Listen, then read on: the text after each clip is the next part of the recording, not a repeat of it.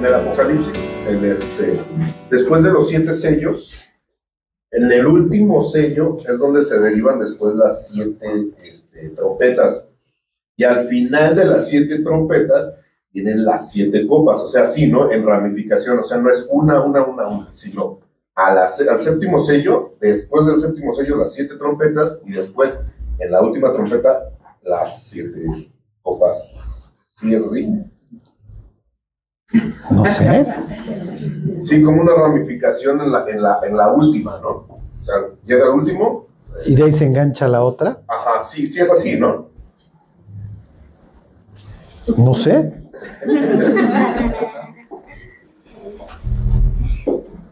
Este.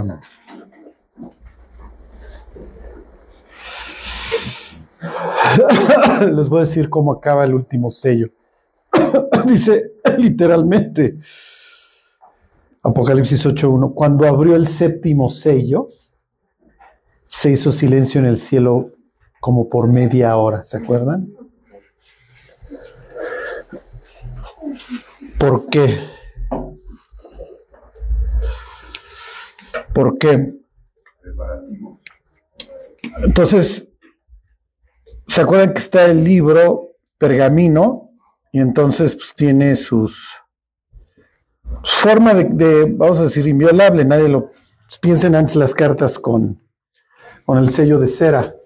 Entonces Jesús lo va abriendo y entonces después de, cada apertura va, teniendo lugar un evento cada vez peor. Si a eso luego le sumáramos los trompetazos,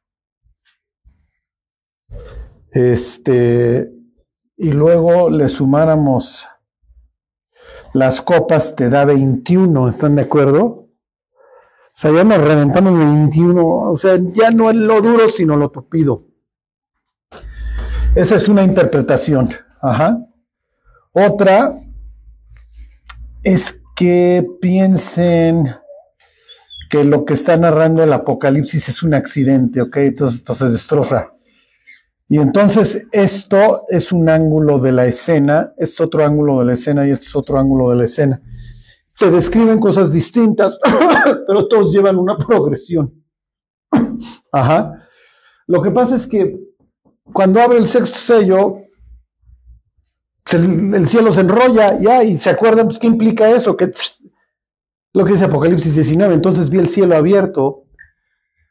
¿Se acuerdan esta expresión de Isaías? Si rasgara los cielos y descendieras. Entonces, en el sexto sello ya, se consumó todo, ya. ¿Sí me explicó?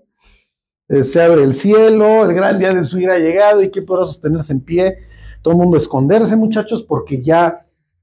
¿Sí me explicó?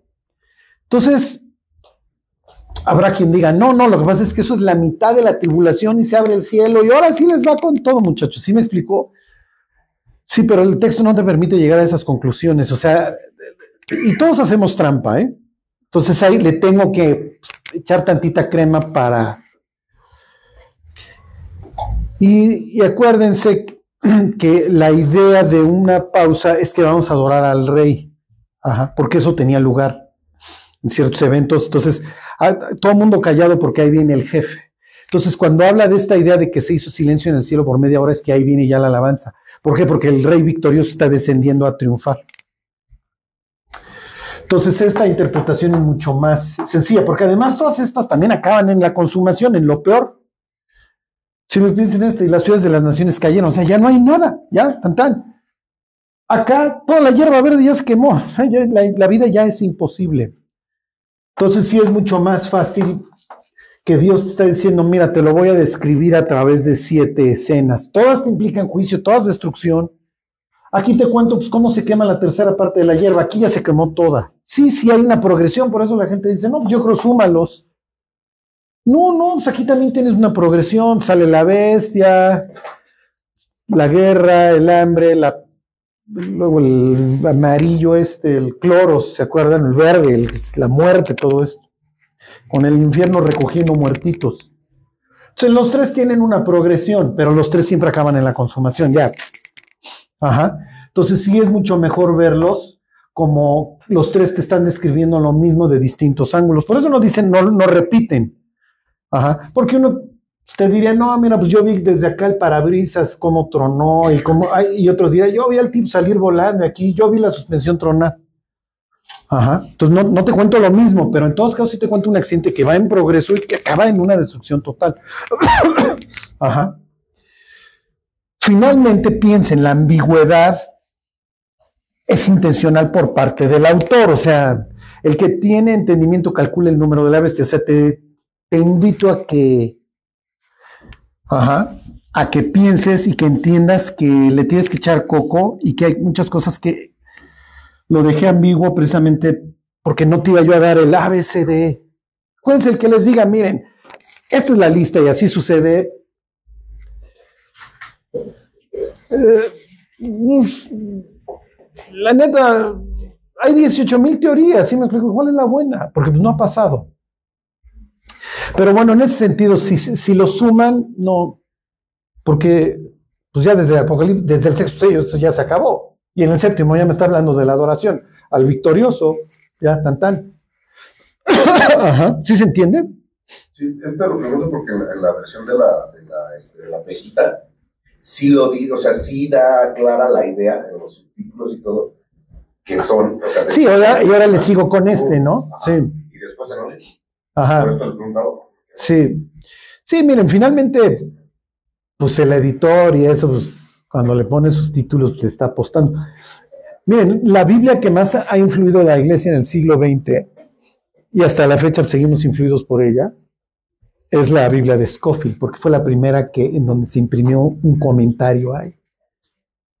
Entonces, muchas doctrinas se han por sentado porque Scofield las puso ahí.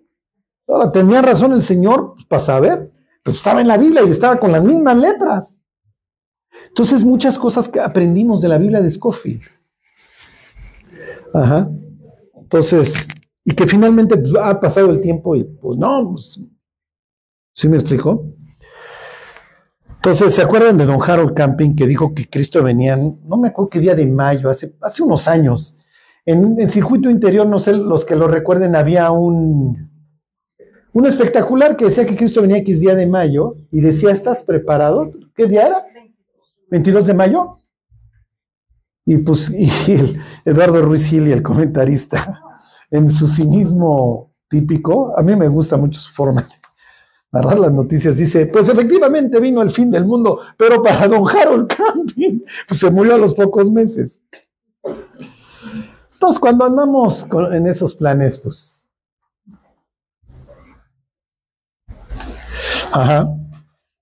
Si Dios en ese sentido no hubiera dejado muchas cosas. Hay muchas cosas que Dios dice de forma muy clara, ¿no? O sea, de repente te vas a perecer. Está bien, me queda bastante claro, ¿no? Pero las cosas hacia el futuro sí tienes que irle esperando, esperando a ver cómo se van desarrollando. Y acuérdense, la forma de interpretar la Biblia es en el contexto en el que se produjo, no, no la reforma, no es Scofield. Ajá. Entiendo que estamos en la etapa de la Mm. Como iglesia, eh, están, la iglesia está preparada para los acontecimientos que están por suceder. O, pues como la parábola de las vírgenes. Sí, sí, te entiendo. Miren, lo que pasa es que piensen en las iglesias de la Biblia, ¿no? Tienen unas muy buenas tienen unas muy malas. Ajá. Entonces, este, es natural que ahorita pues, el cristianismo esté reventando, porque lo, lo estamos viendo, ¿no? Lo estamos viendo. O sea, la otra vez estaba viendo yo la entrega de unos premios de música, no sé si los han visto, que se llaman los Dove Awards. No los vean, o sea, mejor vean un video de Sepultura. es más edificante. Lo digo de broma con mi típico cinismo, ¿ok? Pero bueno, entonces sale una chava ahí cantando en un grupo y. Y entonces el cuate que ahí que hizo el video se quejaba de que luego aparece ella en una marcha de, estas de Pride y de todo eso, ¿no? Apoyando. Entonces dices, mija, es muy cruel. Es muy cruel porque si esta chava verdaderamente es cristiana y su vida cambió, dices, oye, si tú cambiaste, ¿por qué no le das, por, si Dios te cambió, ¿por qué no le das la oportunidad al de al lado? Qué padre que vayas a quedar bien con el mundo. Porque esto no quedó bien con el mundo, al contrario. Ajá, pero sin embargo hizo lo que el mundo necesitaba. Y entonces, o sea, realmente lo que estás haciendo es darle el tiro de gracia a las personas. ¿Sí me explicó? Y no vamos a salir ni a pelearnos ni a nada, pero oye, cuate, o sea, la Biblia habla de esto en términos de orden, entonces lo contrario implicaría caos, implicaría dolor, que es lo que hoy estamos viendo. O sea, se los pongo como ejemplo, o sea, efectivamente lo que vemos a nuestro alrededor es que el cristianismo está chafeando durísimo, ya quiere quedar bien con el mundo.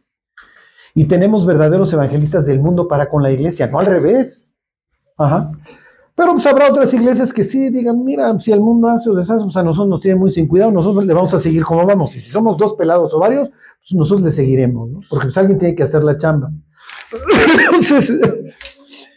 Miren, finalmente, si ustedes van a Apocalipsis 7, tienen este contraste, ¿se acuerdan? Lo primero que ven es 144 mil judíos, 12 mil de la tribu de Judá, Rubén, Gad, hermanas, bla, bla, bla. Y luego tienen el contraste. Después de esto vi una gran multitud de todo tribu, pueblo, lengua y nación que nadie podía contar. O sea, el autor Juan está dando un contraste muy fuerte. Mira, estas son primicias judías, son poquitos, pero aquí tienes de todos los pueblos, o sea, africanos, europeos, chinos, lo que tú quieras. Y entonces le pregunta a uno de los cuatro seres vivientes o uno de los ancianos a Juan, le dice, ¿quiénes son estos? Le dice, tú sabes. Y le dice, son los que de la gran tribulación. ¿Qué implica eso?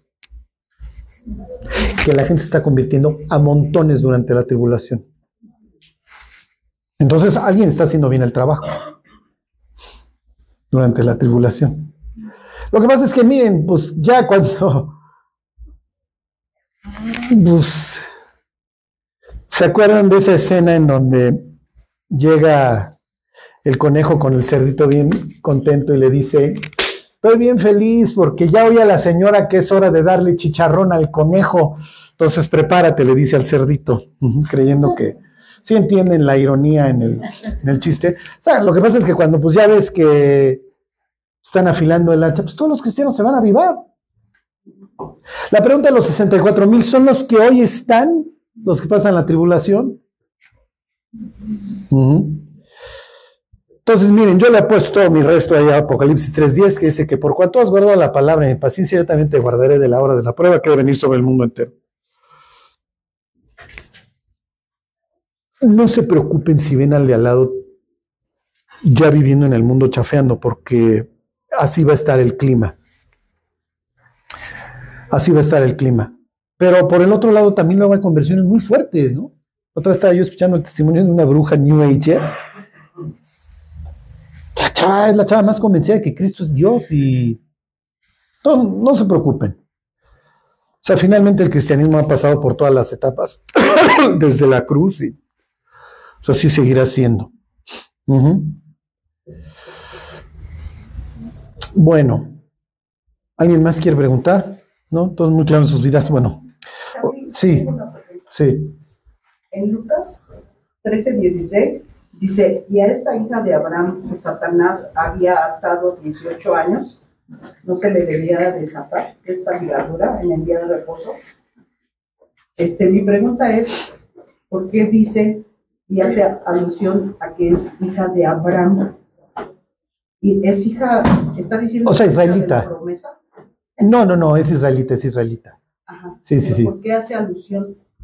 Porque hay otro pasaje también donde dicen igual que era hijo de Abraham, Ah, pero ¿por qué? ¿En qué sentido lo dice? sí, sí, lo que pasa es que les dice, está haciendo un de menos a más. O sea, les dice, a ver, ustedes, cuando es día de reposo, ¿por qué no sacan al burro o al caballo a beber agua? Pues sí lo hacían, ¿sí me explicó? Aunque fuera día de reposo, se me va a morir el animal si no le doy, a- no lo llevo a beber. Entonces, si sacas al animal y tú te precias de ser israelita, ¿cómo no vas a, a estarte gozando de que se liberó una mujer israelita? ¿Sí se entiende? Exactamente, sí. Exactamente. Bueno, Pues entonces váyanse a Marcos 10, vamos a, a continuar. La semana pasada nos, bueno, no la semana pasada, ya tiene rato, ¿no? Ya ni me acuerdo cómo eran ustedes. Hace un mes. La última vez, exactamente, que bueno. Vimos al, joven rico, ¿se acuerdan? Ese tipo que se ve que destila carisma porque Jesús lo ve y lo, lo aprecia. Ajá. El, el evento, ahí nos quedamos, es muy impactante porque los discípulos es natural que en una cultura de honor y, e infamia, acuérdense que el honor y la infamia tienen por objeto castigar o eh, aplaudir ciertas conductas. Entonces piensen en la persona que es trabajadora, que es honesta, que no es borracha, que te ayuda, que es dispuesta en una comunidad es muy bien vista porque me ayuda, ¿sí me explico? Entonces, si yo tengo un hijo que es borracho y glotón, está perjudicando a todo el clan, entonces lo voy a llevar con los jueces. ¿Y qué le vamos a hacer? ¿Se acuerdan? Lo vamos a matar. O sea, este cuate nos está hundiendo literalmente. Claro, había que dar el testimonio de que efectivamente el cuate era un dilapidador de la fortuna familiar y que estaba destruyendo a la comunidad. ¿Ok? O sea, cuando, cuando leemos eso decimos, oye, el Chelas ya se lo hubieran echado. No, no. O sea, esa persona realmente está arruinando en una comunidad a la propia, al propio clan. Y acuérdense, hoy las guerras es, te voy a quitar tus cochecitos, como siempre lo han sido, pero es la nación contra la nación, antes era el clan contra el clan. Entonces, que hubiera hombres, ¿se acuerdan con qué? Con fuerza, pericia y valor, era muy valioso para el clan, porque eso quiere decir que me va a defender. Y si somos muchos y nos reproducimos y nos reproducimos, es más, lejos de que me ataquen, pues yo soy el que luego puedo ir a atacar al de al lado. Como, como se iban construyendo las ciudades, es que yo ponía mi casa y tú ponías tu casa a un lado y tú a un lado y tú a un lado y así hacíamos la muralla. ¿Se acuerdan que Rab, la ramera, su, su casa está en donde? En la muralla. ¿Por qué? Porque lo único que implica es que su pared da en este círculo, ¿sí me explico? Que se fue formando naturalmente, porque yo no quiero que me invadan los de al lado. Entonces, la manera en la que yo premio las cosas es con dándote honor. ¿Sí? No, no, mira, fulano es, es, un gran, es una gran persona en la comunidad o dándote infamia. ¿Sí? Me explico, infamándote. Y entonces, una de las formas de infamarte, ¿cuál creen que es? Piénsenlo más, lo que primero se les venga a la mente, no, no viene nada bíblico, sofisticado, teológico. O sea, ¿cómo, ¿cómo censura una sociedad, un pueblo chiquito, a alguien que está haciendo algo malo?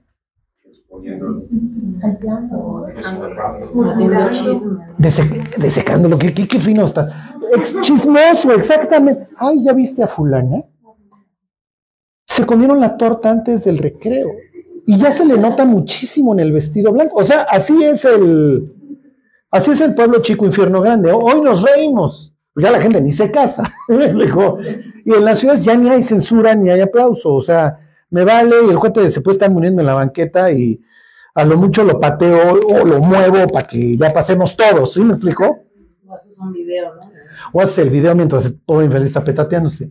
Pero en una sociedad chica que depende de que todos nos portemos bien, muchachos, entonces hay censura, y una forma de censurar es el chisme, la, habladuría. Y en el libro de los proverbios dice que no hablen, bueno, no, no los proverbios, en el, libro de Eclesiastes, el sabio le dice a su hijo que no hable mal del rico, porque las aves van a tomar el chisme. ¿Por qué? Porque si alguien dice, ay, fulano se siente mucho, le ha ido muy bien y tiene mucha lana, uno de los escuchas se puede ir a colgar una medalla con el rico, ¿están de acuerdo? Y decir, cuídate de fulano porque habla mal de ti cuando está borracho, o lo que ustedes quieran. Entonces, lo que, les, lo que quiero que vean en su contexto es que cuando llega el joven rico y le dice a Jesús, o sea, piensa un cuate así, súper súper bien vestido, y le dice, maestro, haciendo que, maestro bueno, haciendo que heredaré la vida eterna, los discípulos se impactan porque ahí viene un cuate del que yo no debo de hablar mal, ¿sí me explicó? Al contrario. Imagínense que Jesús todavía lo voltea a ver con buenos ojos y le dice, oye, vente con nosotros porque se ve que el tipo de algo, alguna característica carismática tiene, destila carisma. Y entonces Jesús le dice, ¿por qué me llamas bueno? Entonces ahí ya le está haciendo desaire, ¿sí me explicó? Bueno nada más Dios. Bueno, entonces, ya le hizo desaire al rico. Bueno, ok, entonces el, el rico le aguanta el cañonazo y, le dice Jesús, bueno, a ver, ¿conoces los mandamientos, mi cuate? Sí, ¿cuáles? No, no, no hagas eso, no hagas aquello, todo esto lo he guardado. Soy rico, yo no me voy a venir a confesar delante de todo el pueblo, ¿sí me explico? Vivo en una cultura de honor y de infamia. Y pues la gente me tiene en buena estima, mi cuate. Ok. Entonces vamos a hablar tú y yo en código, mi cuate. Tú, tú andas con el rollo de que guardas los mandamientos. Está bien. Vende todo lo que tienes, dalo a los pobres y sígueme. Además quedarías como un gran benefactor del pueblo. ¿eh? Pero acuérdense que el, primer mandamiento era, no tendrás dioses ajenos delante de mí. Y Jesús está enfrentando a este tipo diciendo, a ver, mi cuate, no me vengas con la tontería de que guardas los mandamientos, de que llevas una vida perfecta, porque nadie la lleva. Y desde el Antiguo Testamento esto queda claro. Ujú. A ver, váyanse al Salmo 130. Entonces, miren, con esto yo nada más les quiero dejar en claro qué es lo que va a pasar con los muchachos, porque lo que vamos a ver a continuación es que los discípulos se van a asustar. ¿Ok? O sea, para ellos esto es un gran shock. Todo lo que Jesús ha estado diciendo en su camino a la cruz, porque ya dejamos el norte, ya dejamos Bazán, hicimos escala en Galilea y ya nos vamos, ya nos vamos a la cruz, ya todo lo que venga de aquí para el real es horrible, es feo, es espantoso.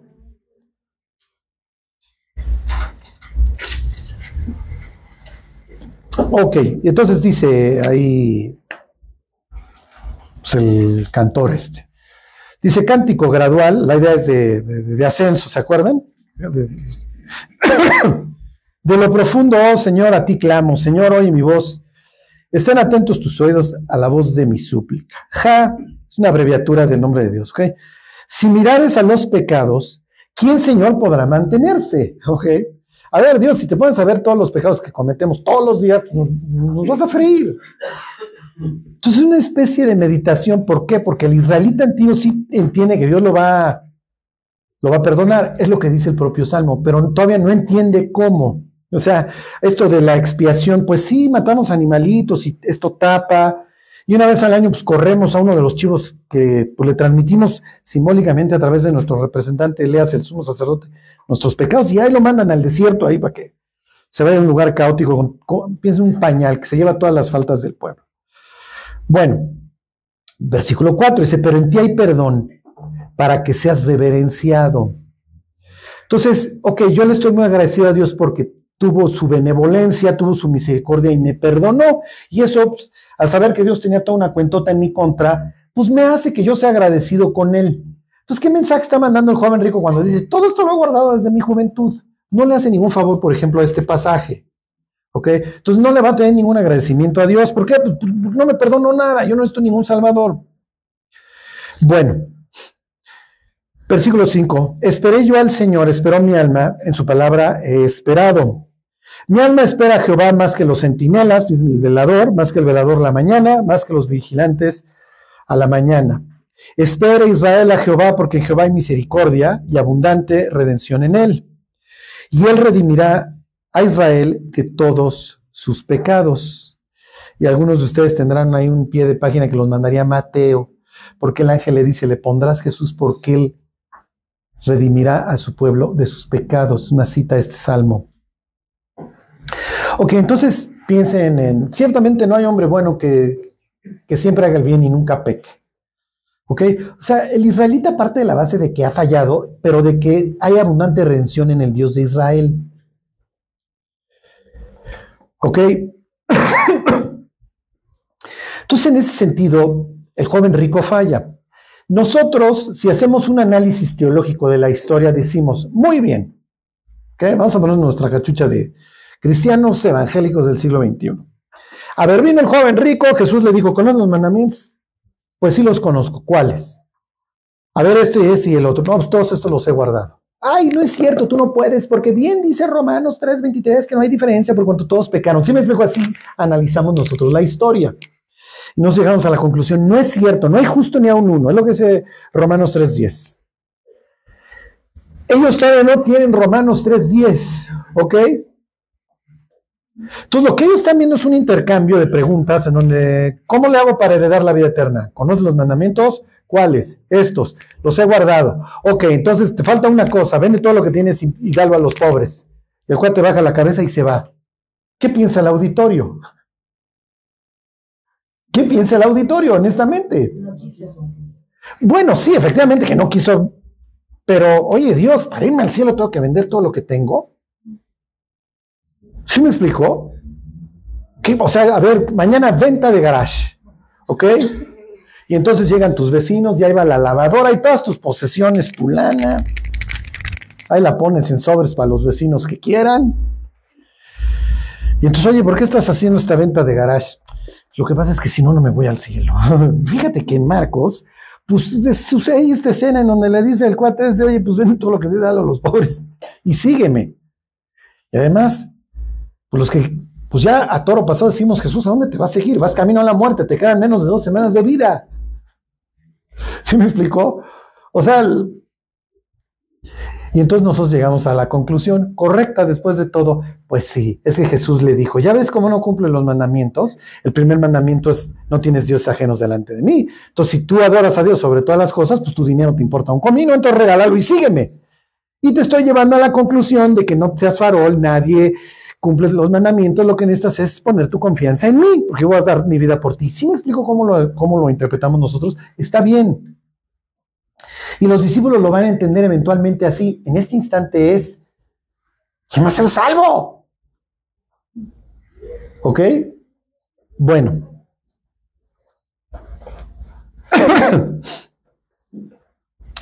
Váyanse al 1024.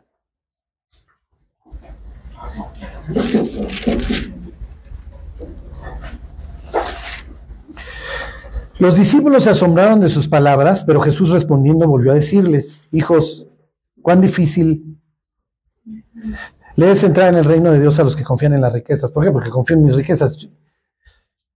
Ok, ahorita les pongo un ejemplo. Lo que quiero que vean es que los discípulos se asombran, como diciendo, oye, pues entonces había que dejarlo todo. ¿Qué piensan los discípulos? ¿Que sí hay que dejarlo todo o que no hay que dejarlo todo? Que sí, porque se lo van a decir en este mismo capítulo, van y le dicen, oye, nosotros lo dejamos todo. Y como siempre les digo, mi chistorete, sí, pero, pero tú eras prangana, o sea, no había mucho que dejar. Entonces, pero regresemos al tema de los que confían en las riquezas. Tú hoy vas con el ricazazo, ¿ok? Llegas en un coche que se está haciendo pedazos o ni siquiera llegas en carro. Te tardas dos horas en metro para llegar y le dices, oiga señor, quiero hablar con usted, ¿no? Y el señor se baja así de su mercedote, lo que ustedes quieran. Le dices, Señor, quiero decirle algo. Dios puede cambiar su vida. Y te voltea a ver y dice, pues que cambie la tuya. ¿Sí me explicó? ¿Por qué? Pues, oye, yo te veo bien fregado. ¿Sí me explicó? es natural, yo lo tengo todo. Y además, ¿cuál es el peor problema? Que los seres humanos asocian las riquezas con la bendición. ¿Sí me explicó? Entonces, bueno, pues si yo tengo mucha lana es seguramente porque Dios me ha bendecido. ¿Eso es correcto? No sé. ¿Eh? Inciso A. Inciso A. Inciso A, yo tengo dinero porque Dios me ha bendecido. ¿Eso es correcto o incorrecto? Bueno, ¿quién está en el inciso A? Correcto. Se van a salir bien poquitos, pero sí, se no viene al caso. No, no, no, es broma. Ahorita lo vemos, porque la pregunta obviamente lleva jiribilla. Soy pobre, Dios me ha maldecido. Piénsenlo, el inciso A entonces me llevaría al inciso B, ¿no? Si el inciso A es una bendición, bueno, entonces ¿por qué mi Dios no me ha bendecido? Ok, ahora, cuando empezamos a estudiar Marcos, yo les dije, ustedes tienen que partir, cuando estudien los evangelios, de una base. Los israelitas se ven como exiliados en su propia tierra, ¿se acuerdan? Porque pues tengo la bota romana encima. ¿Qué quiere decir que yo estoy exiliado en mi propia tierra? Que me porté mal. Y por eso me está yendo como me está yendo. Sin embargo, la ley se asociaba a la bendición, ¿se acuerdan? Dios te va a abrir las ventanas del cielo si tú te portas bien y si tú temes a este glorioso nombre. Pero si te portas mal, te voy a traer las plagas, te va a ir, te va a ir, te va a ir. ¿Se acuerdan de las promesas y las amenazas ahí en Deuteronomio 28 y todo esto? Entonces los israelitas, si es cierto, cuando se portaban bien, piensan en la mejor época de David, les va súper bien. Y cuando se portan súper mal, piensan en la época de Gedeón, de los jueces, les va súper mal. Ellos sí asocian, porque la ley establece eso. Jesús va a acabar completamente con eso cuando hace alusión a las riquezas injustas. En la parábola del mayordomo infiel, él dice que las riquezas de este mundo son injustas y además el diablo ya, ya le había dicho, te doy todo esto porque todo esto me pertenece y al que lo quiero se lo doy. Entonces no sabemos es bendición de Dios, ¿eh? igual es el chamuco el que está bendiciendo. O sea, Dios parte de la base de que este mundo es caótico y las riquezas van a acabar en todos lados. ¿Ok? Y que al justo no necesariamente le va a ir bien y al injusto no necesariamente le va a ir mal. Es más, es casi al revés, ¿están de acuerdo? Ok, pero ellos no, no tienen estas conclusiones todavía. Ellos sí tienen, a ver, en mi ley, pues tengo estas promesas. Entonces, pues igual y este cuate ha hecho algo bien. Y ahora el maestro le está diciendo que venda todo, y entonces por eso se sorprenden. Jesús les dice, miren, el, problema no es tenerlas, el problema es confiar en ellas. Y es lo que vemos en el Salmo 49. Su redención es de gran precio. ¿Cuánto vale la sangre del Hijo de Dios? Bueno, lo que quiero que vean es que estos cuates nomás han ido acumulando y acumulando, ¿cómo les diré? Golpes y golpes. ¿Por qué? Porque llevamos el caso de, no quiero que sean piedra de tropiezo. Y si eres piedra de tropiezo, mejor atate una piedra y échate al mar, mi cuate. Porque mejor es que te arranques el ojo a que acabes en el infierno. Y hace toda esta descripción espantosa del infierno. ¿Ok? Y luego dice, el que no recibe el cielo como un niño, ¿se acuerdan? El niño implica qué? carga. Carga, o sea, no aporta nada bueno. Entonces, ¿qué estás implicando, señor? ¿Que no sirvo para nada? Mm, pues sí, básicamente, muchachos. O sea, me implican carga. ¿Ok? Luego, maestro, ¿me puedo divorciar de mi mujer? No, el matrimonio es para siempre. Bueno, esos jueces por lo menos vivían hasta los 40, 50. Piensen los que vivimos hasta los 80. ¿Eso te puede llevar a matrimonio de 50 años? No, Matusalén, bueno, ese cuate te aguanta Fukushima, lo que le avientes, ¿no? Entonces, son puros paradigmas que están rompe y rompe y rompe, ¿sí me explico?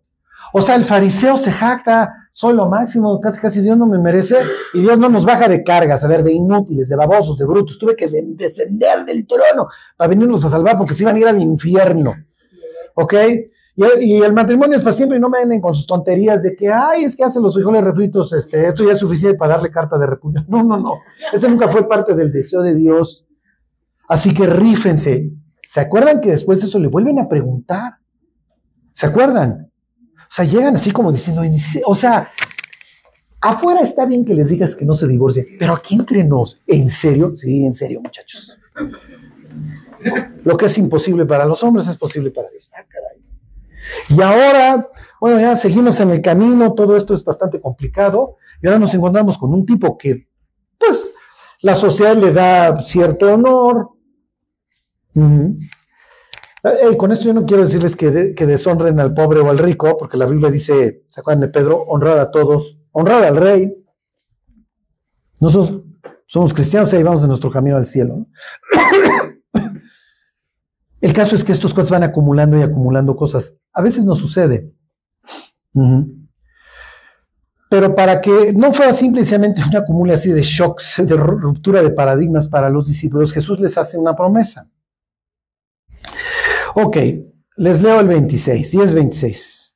Ellos se asombraron aún más diciendo entre sí, ¿quién pues podrá ser salvo? O sea, si hay que vender todo, si hay que ser carga, si esto, si el otro.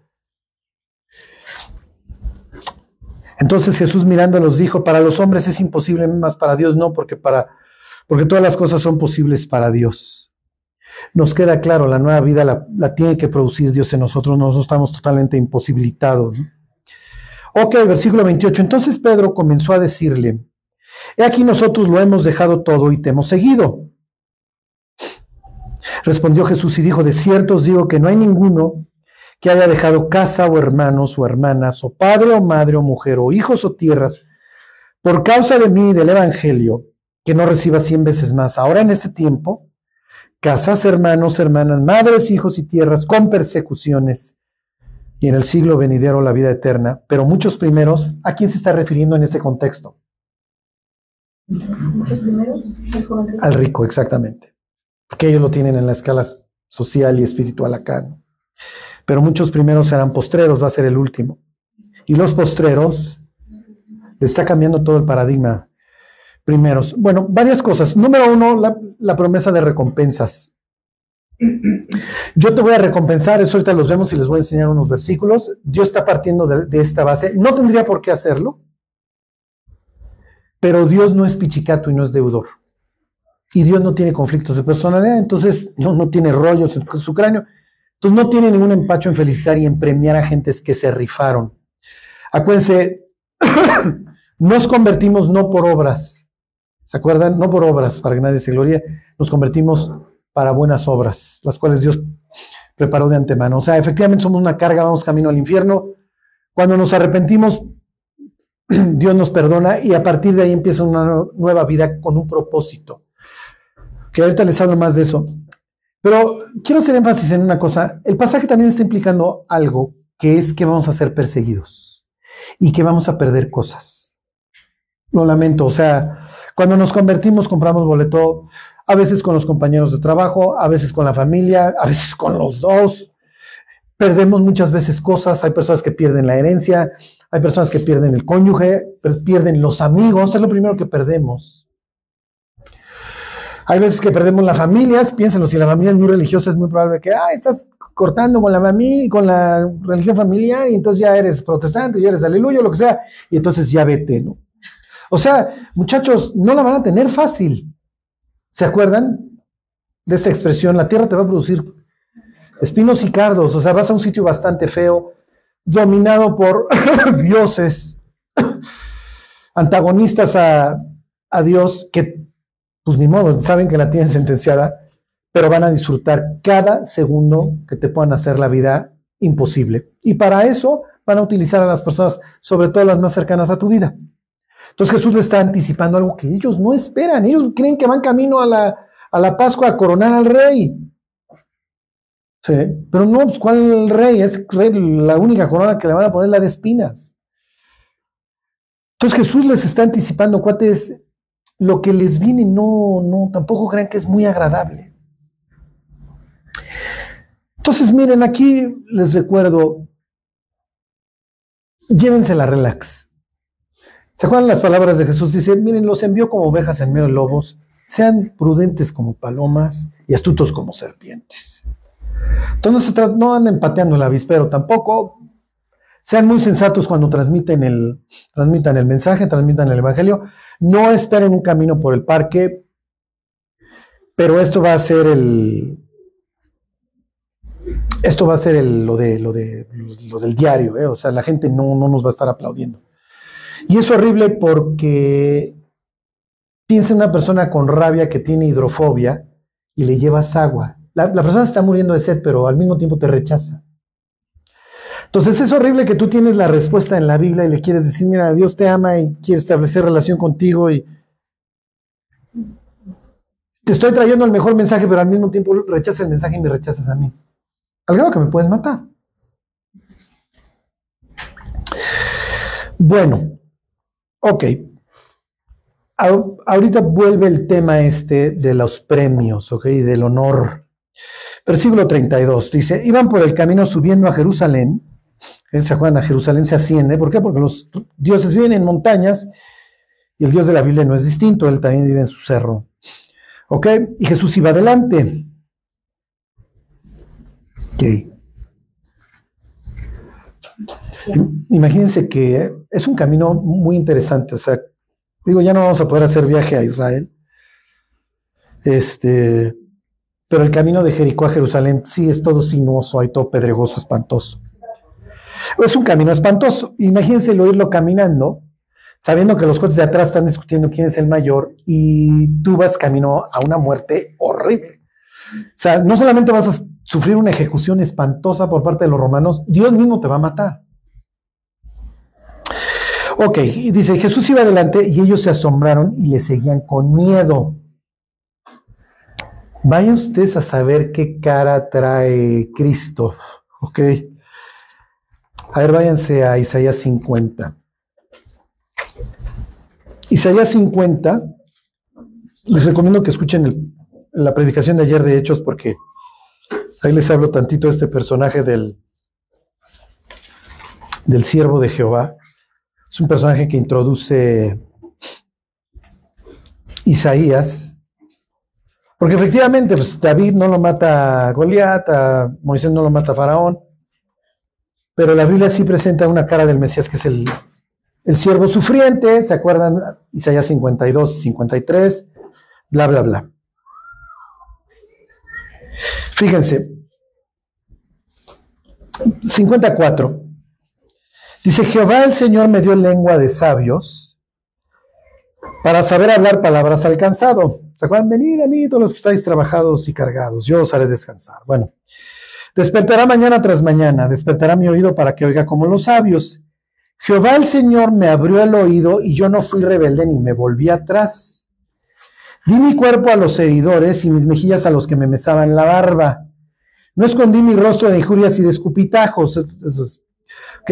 Versículo 7, porque Jehová el Señor me ayudará, por tanto no me avergoncé, por eso puse mi rostro como un pedernal, una, una piedra dura, y sé que no seré avergonzado. Entonces tiene una referencia a esta idea de que Jesús va camino a ser herido, pero él puso su cara que, ¿sí se entiende? Ya no me voy a rajar y es lo que demanda el pecado del ser humano, que yo muera por él. Si los quiero salvar, pues eso es lo que voy a hacer y ya no me voy a rajar. ¿Ok? Y entonces ahí van los otros con miedo. Miedo, seguramente el rostro de Cristo, más todo lo que se ha ido acumulando en estos días de viaje. ¿Ok? Este camino al sur hacia Jerusalén. Ok, les vuelvo, a, regresense a la historia, regresense a Marcos 10:32. Dice, iban por el camino subiendo a Jerusalén y Jesús iba adelante y ellos se asombraron y le seguían con miedo. Entonces, volviendo a tomar a los doce aparte, porque acuérdense que van caravanas, o sea, van chorros de personas a las fiestas. Entonces, a ver, muchachos, vengan para acá. Les comenzó a decir las cosas que le habían de acontecer. ¿Cuántas veces le ha dicho esto a los discípulos? ¿Quién se acuerdan? A ver, se los leo. Dice, aquí subimos a Jerusalén y el Hijo del Hombre será entregado a los principales sacerdotes y a los escribas y le condenarán a muerte y le entregarán a los gentiles y le escarnecerán, le azotarán y escupirán en él, o ahí tienen a Isaías 50, ¿ok? Y le matarán, mas al tercer día resucitará. ¿Cuántas veces les ha dicho esto? ¿Eh? Muchas, eh, inciso A, felicidades, es una buena respuesta. Esa es la tercera, exactamente. La primera vez se los dijo en Cesarea de Filipo. ¿Y qué hizo Pedro? A ver, te tengo que ubicar. Ah. Luego, cuando se lo repite, vuelve a haber bronca porque ellos se ponen a discutir. Después de que Jesús se los dice, su reacción es ¿quién es el mayor? Entonces, sus respuestas son ridículas. A ver, les estoy diciendo que me voy a morir, ustedes piensan que quién es el mayor. No voy a mi toma de posesión, muchachos. Y ahora se los vuelve a decir y una vez más tiene una consecuencia nefasta. Versículo 35.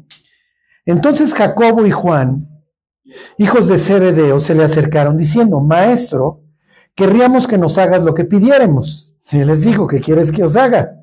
Ellos le dijeron, concédenos que en tu gloria nos sentemos el uno a tu derecha y el otro a tu izquierda. O sea, ¿qué están pidiendo? El sitio de honor en el cielo.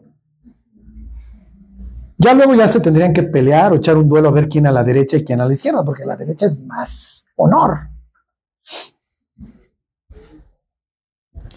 Entonces, dices, oye, ¿no acabas de escuchar que el Señor no va a gobernar? Lo van a matar. Sí, sí, sí, bueno, es bastante extraño esos rollos que se avientan, pero como se dice que va a resucitar al tercer día, ¿va? Cosa que tampoco creemos y no lo vamos a creer, aunque vengan las chavas a decir, no, no, y lo que ustedes quieran, no lo vamos a creer. ¿Qué te indica esto? Las tres veces la reacción es nefasta por parte de los discípulos. Ahora, nosotros no hubiéramos sido distintos. ¿Qué te indica esto? ¿Qué creen? Cuando Jesús les dice eso, ¿qué piensan ellos? Que no es posible. Sí, no le creen. O sea, es así como, ah, está bien, bueno, ha de ser un rollo ahí medio esotérico, un rollo ahí medio extraño y de que se está aventando, pero no creo, no creo. Ajá. Y entonces, Ok. Versículo 38. Entonces Jesús les dijo, no sabéis lo que pedís. Y luego les hace una pregunta. ¿Podéis beber del vaso que yo bebo o ser bautizados con el bautismo con que yo soy bautizado? ¿Qué tiene que ver una cosa con la otra? Estos cuantos llegan y dicen, queremos el sitio de honor en el cielo. Cuando sea el banquete mesiánico, como dice el Salmo 37, cuando los justos hereden la tierra y se haga la mesota, o haya diversas mesas, no me importa, Dios, yo quiero estar acá y acá. O sea, queremos los sitios de mayor honor. Oye, estás desplazando a tipos del Antiguo Testamento, ¿eh? que la tienen bien ganada. Estás desplazando a Job. Estás desplazando a Abraham, que estuvo dispuesto a matar a su hijo. Estás desplazando a Isaac, que estuvo dispuesto a morir. Y entonces, por eso es que les dice, a ver, a ver, mis cuates, ustedes no tienen idea de lo que están pidiendo, porque en todo caso, efectivamente alguien se va a sentar a la derecha y alguien se va a sentar a la izquierda. ¿eh? Pero pueden ustedes ser bautizados con el bautizo que yo voy a ser bautizado. ¿A qué se refiere Jesús? Se está refiriendo a su muerte. O sea, pueden ser ustedes inmersos en lo que yo me voy a sumergir. Y ellos que le contestan, sí, no tienen la más remota idea de lo que están diciendo. Y entonces Jesús les dice, ok, mis cuates, dentro de mi descripción de puesto está entender varias cosas. Y una de las cosas que entiendo es que efectivamente sí van a beber de lo que yo bebo. En este instante ustedes no tienen la más remota idea. Y van a salir corriendo en el Getsemaní, igual que todos, pero eventualmente no.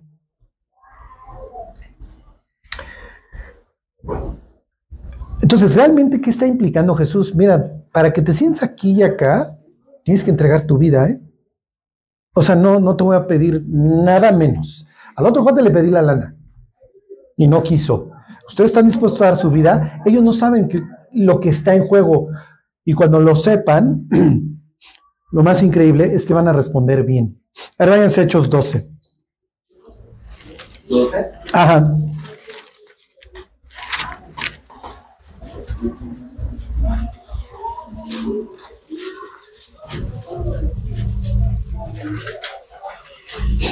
Ahí están. Dice, en aquel mismo tiempo el rey Herodes, este no es Herodes, ni el grande, ni Antipas, este es nieto de, de Herodes el grande. ¿Ok? Entonces, en aquel mismo tiempo el rey Herodes echó mano a algunos de la iglesia para matarles y mató a espada a Jacobo, hermano de Juan. Miren, no sabemos si se van a sentar a la derecha y a la izquierda, pero el cuate pagó el precio, ¿eh? Se tomaron de la misma cosa. Ajá. Sí, ahí tienen al, al primer apóstol, este, por lo menos de que hable la historia aquí de Hechos, muerto. Ahora es Apocalipsis 1. Hay una dinastía que se llama la dinastía Flavia. Y el primer cuate que se llama Vespasiano era un general que arranca la guerra contra los israelitas en el año, si mal no recuerdo, 67. Y entonces el cuate acaba de emperador, porque si mal no recuerdo, Nerón tiene, tiene bien suicidarse. Y su hijo Tito acaba este, la, con la guerra y entonces Tito regresa como el gran conquistador. Luego muere Vespasiano, Tito asciende al trono y luego se lo echa a su propio hermano que se llamaba Domiciano. Todo esto les estoy contando tradición y la tradición cuenta que Domiciano se entera de Juan y lo manda a traer. Entonces a ver estos locos supersticiosos y dice la tradición, pasa a ver, que lo sumergió en aceite. Entonces esas son las linduras que le hacían a los cristianos. Entonces cuando le pedimos a Dios, ay Dios, yo quiero un super sitio de honor ahí en el cielo, piensa en el déjalo, este. Y dice la tradición que lo sumergieron y que pues todavía Dios no le había revelado el Apocalipsis, no era su tiempo, y entonces sale ileso, piensen tipo amigos de Daniel, y entonces acaba en Patmos. Lo que sí nos queda claro es que acabó en esta piedra, ¿ok? Es una, es una isla ahí de cárcel. Este, 1.9, ahí está en Apocalipsis. Ok, dice yo, Juan, vuestro hermano y copartícipe vuestro en la aflicción. Mm, pues sí acabó bebiendo la copa. En la aflicción, en el reino y en la paciencia, esta palabra la pueden traducir como perseverancia, que no, no me rajo, que continúo, que soy tesonero. la paciencia de Jesucristo estaba en la isla llamada Patmos por causa de la palabra de Dios y el testimonio de Jesucristo. O sea, está explicando qué hace ahí en la cárcel. Bueno, regresense. Quiero decirles algo. O sea, miren, yo no sé cómo vamos a morir cada uno de nosotros.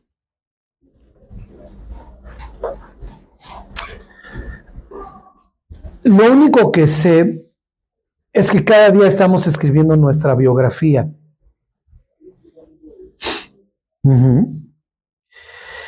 Este, y dice Jesús, miren, no, no, no es decisión mía, es del jefe, ahorita leemos un pasaje. Eso lo va a decidir el Padre, quién se sienta ahí. Dice, eso no, no, no lo concedo yo. Pero lo que está implicando Jesús es que efectivamente el Padre va a decidir los sitios que se van a ocupar en, esa, en el gran banquete mesiánico. Este, no se fíen por las apariencias. ¿Se acuerdan de las palabras de Jesús? Cuando ores, salvo en privado. Cuando des, no hagas tocar trompeta. Cuando ayunes, no andes, ay, es que hay un chorro, porque Lo que les quiero decir es que tenemos que ser muy transparentes, tenemos que ser honestos. No nos vayamos con las apariencias. Cada quien, cada uno de nosotros está haciendo lo que puede. Y pienso que el premio más grande lo vamos a obtener precisamente por terminar la carrera. ¿sí? En el camino vamos a hacer burradas, nos vamos a tropezar, vamos a pasar depresiones, vamos a pasar angustias, vamos a tener ratos de mucha alegría. es un camino que no va a ser fácil, pero eventualmente pues, llegaremos al cielo y podremos escuchar esas palabras de Jesús. Bien, buen siervo y fiel, sobre poco fuiste fiel. Atravesaste todas esas persecuciones que yo te dije que ibas a atravesar. Algunas, para algunos fueron mortales, para otros no. Pero aquí estás y yo no soy pichicato y no me, no me olvido. A ver, váyanse a Hebreos, váyanse a la carta de los Hebreos al capítulo 6.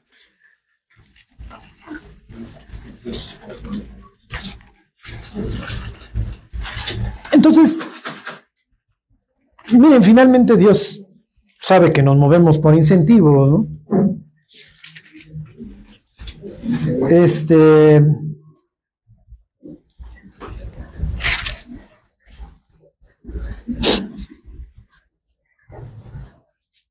6.10.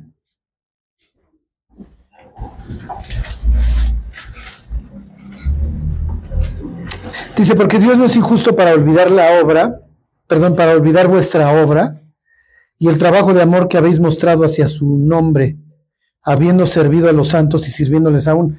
O sea, está equiparando el autor de Veros el, el, el amor a Dios se muestra en el servicio que se hace a los creyentes, en lo que aportamos a su iglesia. y no me refiero materialmente. Eso es parte del show y acuérdense, cada uno da conforme a lo que tiene, no conforme a lo que no tiene y de acuerdo a lo que propuso cada uno en su corazón. O sea, no, no, no, no se trata nomás de andar dando dinero, porque damos mucho más que eso, sí, damos la oreja, a ver, cuánto te escucho, damos el consejo, apoyamos en oración. Si no nos tuviéramos los unos a los otros, yo creo que ya todos nos hubiéramos apartado. ¿eh? O sea, si yo no les diera los estudios los martes y eso, este, el que no sirve, ¿se acuerdan? El que no vive para servir, no sirve para vivir. Y entonces aquí el autor de Veros está diciendo, porque esta es una iglesia que se está yendo como en feria, acuérdense. Este, lo que les está diciendo, por eso más adelante va a explicar todo esto de la fe y eso, pues es, mis cuates échenle ganas, porque finalmente nos trepamos a este barco y Dios no, va a ser injusto para el día de mañana hacerse el teólogo y decir, no, mira, sí sé que te esforzaste y le echaste ganitas, pero no. a ver, Dios no es pichicato. Y dijera don Pablo, las aflicciones del tiempo presente no se comparan. Lo que sucede es que como no vemos lo que viene, nos, nos fatigamos. nos, nos frustramos porque a veces sí recibimos recompensas por parte de Dios, tenemos gozo, tenemos paz, pero hay veces que pasa el tiempo y peticiones que llevan muchos años no, no se cumplen, etcétera, y al contrario, a veces estamos orando por la salud de alguien y resulta que ese alguien se va al cielo y bueno. Entonces, se los termino con esto. Si supiéramos qué está pasando allá, sería mucho más fácil. ¿Están de acuerdo? Pero como no sabemos qué está pasando allá arriba, y lo único que vemos es México, Distrito Federal, y cuando prenden las noticias, lo único que ven es masacre y guerras y rumores de guerras. Dice, hijo, además ya estoy en los últimos tiempos. Eh, lo que nos queda es apoyarnos los unos a los otros, tirarnos buena onda. Digo, ya el mundo ya tiene suficientes pleitos como para que nosotros iniciemos otros. Este, y sostenernos como viendo al invisible.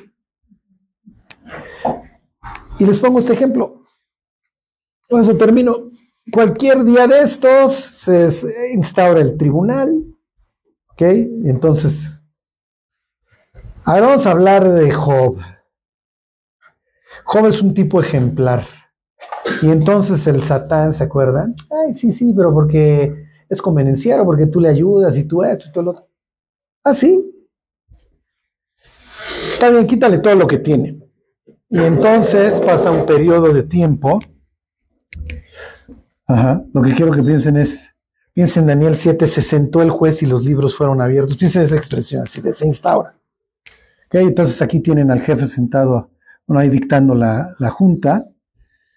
Y aquí tienen a los diversos asistentes al, al consejo. Piensen cuando se van, van a matar a, al rey Acab y a ver quién tiene una idea para que ese cuate ya no lo aguantamos, ¿no? Y entonces el tema de hoy, dentro de la orden del día, pues es este gran cuate. Y este cuate aquí está feliz, tiene muchos hijos, tiene siete mil ovejas, todo lo que nos narra el capítulo primero.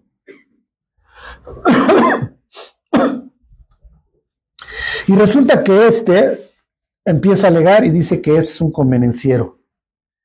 Y entonces dice, pero quítale. Y entonces Dios está bien, te doy el permiso. Y entonces el juez le permite. El presidente del consejo ahora le ve y quítaselo. Vuelve a regresar y le dice, y este cuate le dice, piel por piel, todo lo que el hombre tiene dará por su vida. Déjame ver si no lo toco a él, y vas a ver si no viene y blasfema. Y entonces este pobre cuate le empieza a ir peor de lo que ya le iba, porque ya perdió, ya perdió sus bienes, ya perdió su familia, ya perdió sus hijos. Entonces este cuate ya vive una depresión intensa y ahora está enfermo. Y entonces Job va a recibir de parte de tres bárbaros, tres trogloditas, aparte armados con la Biblia, como suelen venir, ¿verdad? Bildad, Sofar y ¿cómo se llama el otro? Este, ¿eh? El uno es la cereza del pastel. ¿Eh? Bildad, Sofar y Elifaz Tenamita, exactamente. Entonces, Biblia en mano, tú las, seguro la has de estar regando, eres un baboso. ¿Qué piensan acá? ¿Qué piensa él de él? Este tipo es ejemplar. Este es un tipazo. Sí, pero estos cuatro no lo bajan de pecador putrefacto porque no hay otra explicación para todo lo que te está pasando. Ellos sí tienen esta idea de te va bien bendición, te va mal maldición. Entonces algo seguramente hiciste. Y este cuate dice, no, yo no hice nada. Y luego efectivamente ya o sea, tienes la carambola y luego te viene un tráiler con un borracho así ya a acabar que se llama el lío exactamente. Pues yo esperaba que estos tres babosos sí te supieran contestar, pero ni estos funcionan y entonces deja que yo ahora te aplaque. Y cuando ya no se puede poner peor, desciende y todo lo regaña. Sí, pero ¿qué hubiera pasado si Job hubiera sabido que aquí hay un plan y que lo ven como ejemplar y que Dios lo aprecia? ¿Hubiera sido más llevadero? seguramente. Lo que pasa es que él no entiende, como nosotros no entendemos lo que está pasando más allá de nuestras narices en los siguientes cinco minutos de nuestra vida. Y cuando nos pasan cosas malas, lo primero que nos preguntamos es, ¿por qué? ¿Por qué? Y entonces la Biblia presenta a este cuate como un tipo que persevera, quién sabe cuánto dura su suplicio, y al final, si se acuerdan, si comparan el capítulo 42 contra el 1, acá tiene 7 mil ovejas y aquí tiene 14 mil, aquí tiene una bola de borrachos, aquí tienen las mujeres más bellas. bueno, no, no, no, no tienen las mujeres más bellas, sus hijas son las mujeres más bellas. Karen Hakpuk, Jemima, ¿se acuerdan de la tía Jemima de los hotcakes? Toda esa influencia cristiana que tuvieron los gringos.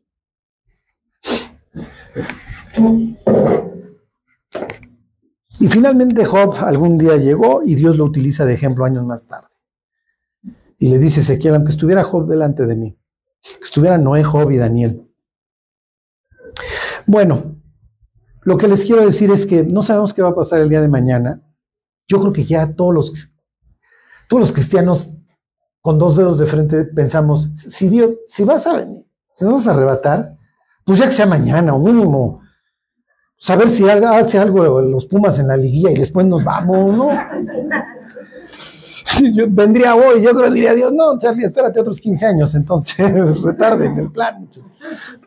Yo creo que todos ya, si Dios, lo que me vayas a dar ya dame. Y si Dios tarda 10 años, si Dios tarda 15, si Dios tarda 20. Igual nos resta largo camino, ¿eh? ¿Qué quiero que se lleven? que en este mundo vamos a tener aflicción, vamos a tener ratos de alegría, vamos a tener ratos de tristeza. Hagan lo más posible por llevarla relax, por disfrutar lo mucho o poco que tengan, disfrutar a sus familias, en la mayor medida de lo posible, hacer el trabajo para Cristo lo mejor posible y esperar a que venga. Sean honestos, sean transparentes, no tenemos que estar quedando bien con la gente. Finalmente, algún día el que dice Hebreos no es injusto, va a considerar la obra de cada quien y, y sobre eso nos va a recompensar. Mientras, intentemos tener el mayor gozo posible, intentemos servir a Dios de la mejor manera y que se haga lo que Dios quiera. Bueno, pues vamos a orar y nos vamos. Dios te damos las gracias por habernos traído hasta este día, traernos hasta acá.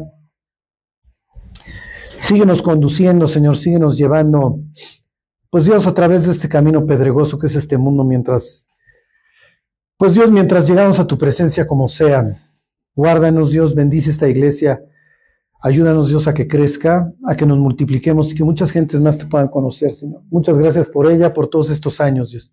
Te lo agradecemos en nombre de Jesús. Amén.